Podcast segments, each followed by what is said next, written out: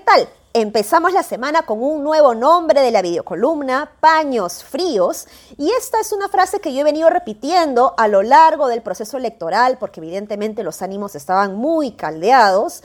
Eh, y yo creía en realidad que nos íbamos a calmar un poquito ya después de la proclamación de Pedro Castillo, después de la juramentación de Pedro Castillo, y veo que esto no es así, por lo que hemos considerado pertinente llamar a esta videocolumna paños fríos, porque esto es lo que más necesitamos. Y los paños fríos ahora deben ir sobre todo al Ejecutivo para poder tomar decisiones que realmente apuesten a una solución efectiva en beneficio de las personas.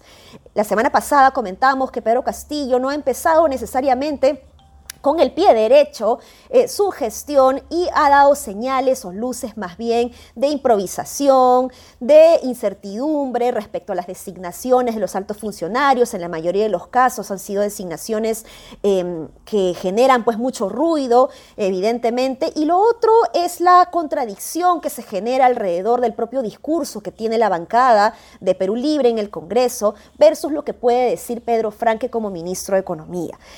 La semana pasada hemos visto cómo ha... Em, volado la posibilidad eh, de eh, este control de precios que en realidad no estaría realmente específicamente eh, dado en los alimentos, pero sí en las industrias extractivas. Y ojo, cuando hablamos de industrias extractivas en el Perú, incluye también a los hidrocarburos, entiéndase el gas, y si sube también el combustible, pues evidentemente esto también tiene un impacto en los alimentos.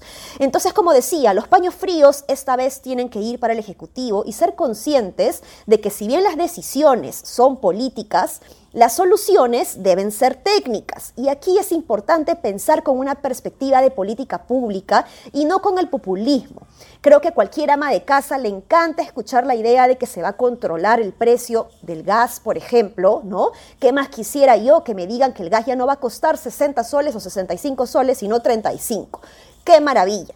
Pero también, evidentemente, pues como analista soy consciente de que en la realidad esto no va a suceder y la solución tiende a ser peor que la enfermedad y en el mercado negro pues se termina encontrando el precio de este em, bien controlado a un costo mucho mayor de lo que estaba antes. Entonces la solución pasa más bien por ver cómo se produce más, cómo se masifica para evitar desabastecimientos y de esa manera pues se aumenta eh, la oferta que permite pues que los precios puedan bajar.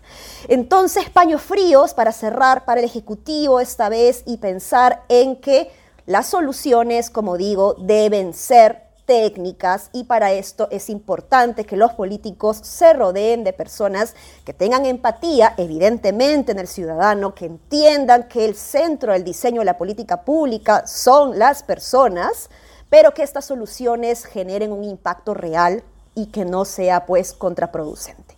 Mucho cuidado que las buenas intenciones no necesariamente terminan siendo beneficiosas para las personas. Ya lo hemos vivido, yo particularmente no lo quiero volver a vivir, así que mucho cuidado con eso. Nos vemos.